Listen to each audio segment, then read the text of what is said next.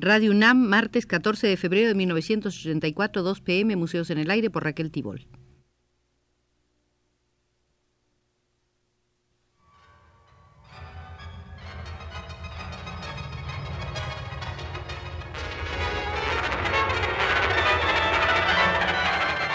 Museos en el Aire.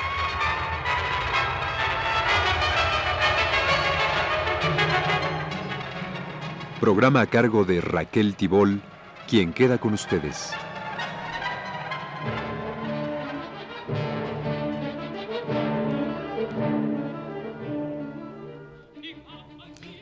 Una de las manifestaciones artísticas más sobresalientes de finales del siglo pasado fue el simbolismo. Para conocer algunos de sus aspectos, hoy visitaremos el Museo del Simbolismo. Será nuestra guía Bettina Spanstra Polak. El simbolismo se dio primero en la literatura y posteriormente en las artes plásticas.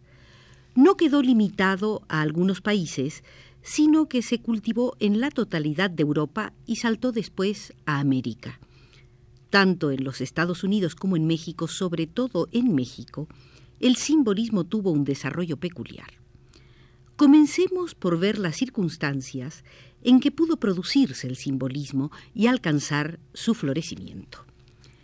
Después de la Revolución Francesa, a comienzos del siglo XIX, la relación entre el artista y quienes le hacían los encargos y entre el artista y la sociedad experimentó un cambio radical. En lugar de la Iglesia y del Estado, emperador, rey, nobleza, patricios, apareció después de Napoleón un nuevo cliente, la clase libre de los burgueses, la burguesía. Esta era ajena a la tradición de los compradores de obras de arte de los siglos anteriores. A causa de ello, el artista no estuvo ya seguro de su existencia económica. La crítica oficial de la prensa diaria, que por aquellas fechas estaba experimentando un rápido desarrollo, fue también un factor nuevo, que el artista tuvo que tener en cuenta. Nuevo era también el auge que había adquirido desde Napoleón la instalación de museos. Por primera vez en la historia les era dado a los burgueses trabar conocimiento libremente en los museos con las obras de arte y ejercer sobre éstas su sentido crítico. A consecuencia de ello, determinados artistas que no daban satisfacción al gusto reinante ni gozaban de reconocimiento oficial se sintieron incomprendidos y se dedicaron a organizar por su cuenta exposiciones de sus propias obras. Ejemplos de ello son el Salón de los Rechazados de los Impresionistas, celebrado en París, en el que Manet expuso en 1863 el desayuno sobre la hierba. La Asociación de Vanguardia de los Veinte o la Sociedad de los Veinte, fundada en Bruselas en 1884, y el Círculo Artístico de La Haya, inaugurado en 1891.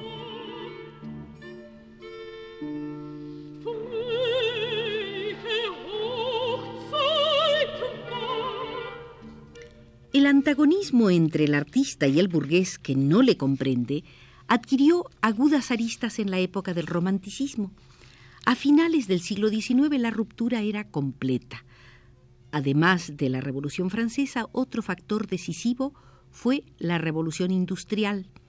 El producto de fábrica, elaborado mecánicamente, llegaba al mercado a precios más económicos que el salido de las manos del artista, por lo que aquel empezó a sustituir a éste.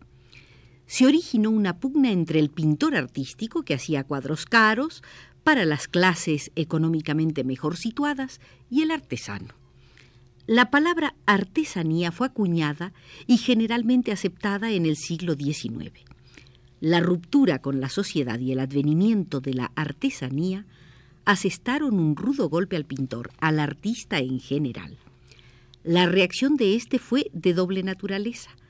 Por una parte se inclinó a romper todos sus vínculos con la sociedad y a refugiarse en la Torre de Marfil, entregándose así a la creación del arte a causa del arte, el principio del arte por el arte, lo cual produjo el tipo del bohemio, el dandy, cuya actitud era un desafío a la sociedad, el deseo consciente de escandalizar, ejemplo de este tipo fue Oscar Wilde, y por la otra adoptó una orientación social.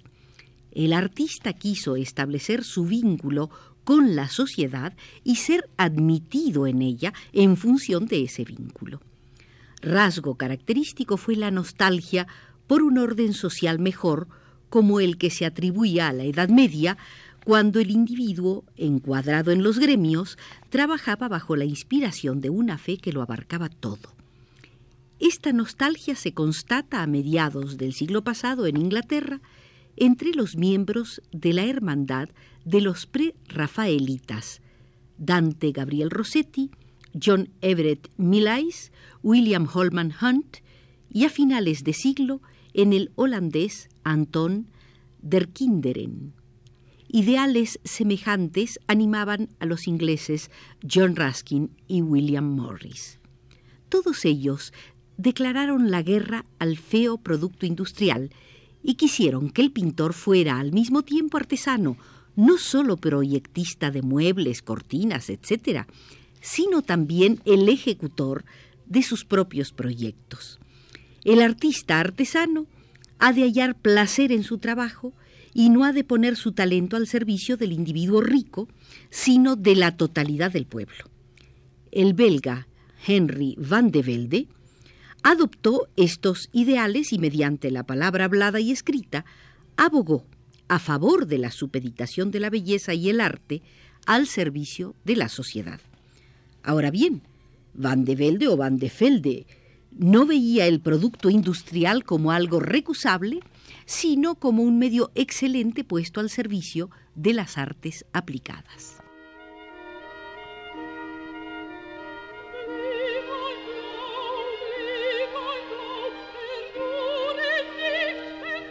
Este ideal de que el artista, en tanto que proyectista y ejecutor de sus propios proyectos, ha de trabajar para el pueblo, lo propagó también Walter Crane en 1892 a través de su libro Las reclamaciones o reivindicaciones del arte decorativo.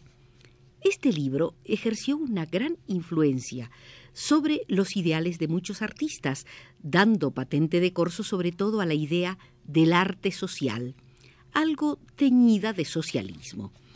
Además de la posición social del artista en trance de modificación, también repercutió en este la lucha entre la clase poseedora y la del proletariado obrero naciente, la lucha entre el capitalismo y el socialismo. Con arreglo a la índole de cada cual, los artistas optaron por el socialismo o el anarquismo como fórmula para superar el tremendo contraste entre pobreza y riqueza. Los espíritus menos pugnaces se refugiaron en las altas regiones de la religión o en las más vagas de la mística, que hallaron sobre todo en el ámbito del catolicismo romano y en el de las religiones orientales, como el budismo. No faltó quien recurriera también al ocultismo, al espiritismo, a la magia negra y a la teosofía, o a una mezcla de todo ello, como fue la doctrina de la salvación de los Rosacruces. Esta orden alcanzó cierto florecimiento en París hacia 1888 gracias a las actividades de Sar Josephine Peladan, quien, utilizando un lenguaje peculiar de altisonantes acentos, exaltó al artista la condición de sacerdote y quiso salvar a la humanidad del materialismo mediante la mística del Santo Grial y los dramas musicales de Richard Wagner. En 1892, al mismo tiempo que el poeta Paul Verlaine, Peladam, hizo una visita a Holanda vestido de mago, con gorro de astracán negro, blusa de seda de color morado, manto largo y botas altas con vuelta. Debido a su posición aislada, los artistas buscaban refugio en sus relaciones mutuas, dando esto lugar a un trato intenso entre ellos, tanto en el interior de sus respectivos países como en el plano internacional. Poetas y pintores se visitaban entre sí, celebraban banquetes juntos y sostenían una voluminosa correspondencia. Estos contactos internacionales se ponían bien de manifiesto en semanarios y revistas que revelaban una excelente información sobre lo que hacían y dejaban de hacer los artistas de Aquende y Allende las fronteras nacionales.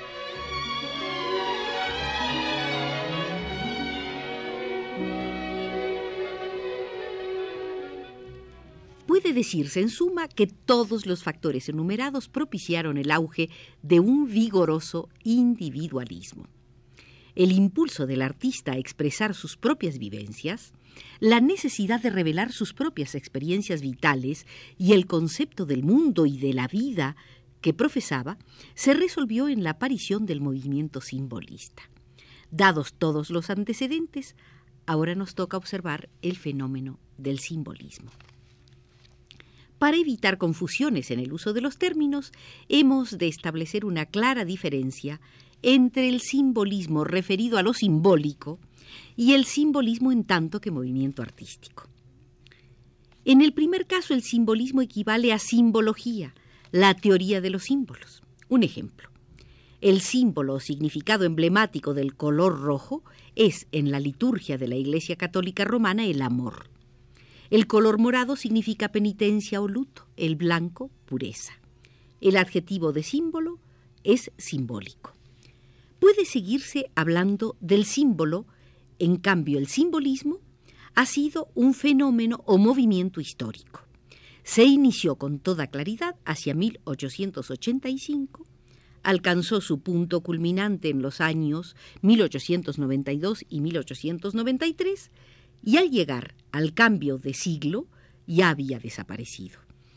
Tanto en la literatura como en las artes plásticas presenta determinadas características. El adjetivo de simbolismo es simbolista, lo relativo o perteneciente a ese determinado fenómeno o a ese movimiento. La palabra simbolista aparece por primera vez en un manifiesto francés en 1886 en el que el poeta de origen griego, Jean Moreas, dice que la finalidad de la poesía consiste en expresar ideas y emociones en forma correcta por medio del uso libre de la palabra y del sonido, del estilo y del ritmo, pero de tal manera que mediante el misterio y el enigma activen la imaginación del lector. La palabra había de tener una energía mágica, evocar la imagen, sugerir. Este programa simbolista ya había sido llevado a la práctica anteriormente por los poetas franceses Mallarmé, Rambaud, Verlaine y por prosistas como Joris Karl Huysmans. Con la palabra evocadora querían dar expresión a sus más personales ensueños y a sus emociones íntimas. Por lo general se deseaba una mayor medida de mística, de ensueño y música. El arte, dijo en 1890 el poeta holandés Wilhelm Kloos, ha de ser la expresión más acendradamente individualista de la emoción más acendradamente individualista. Lo más característico del simbolismo son los símbolos, que con más o menos intensidad retornan una y otra vez tanto en la literatura como en las artes plásticas y que, expresados mediante la palabra o la pintura, siempre son los mismos.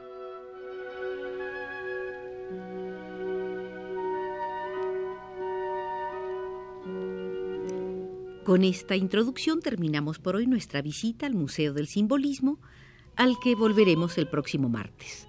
Mucho es lo que nos queda por ver en sus salas.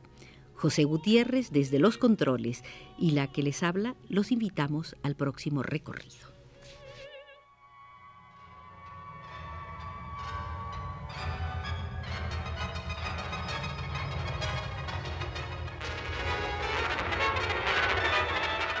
Este fue Museos en el Aire.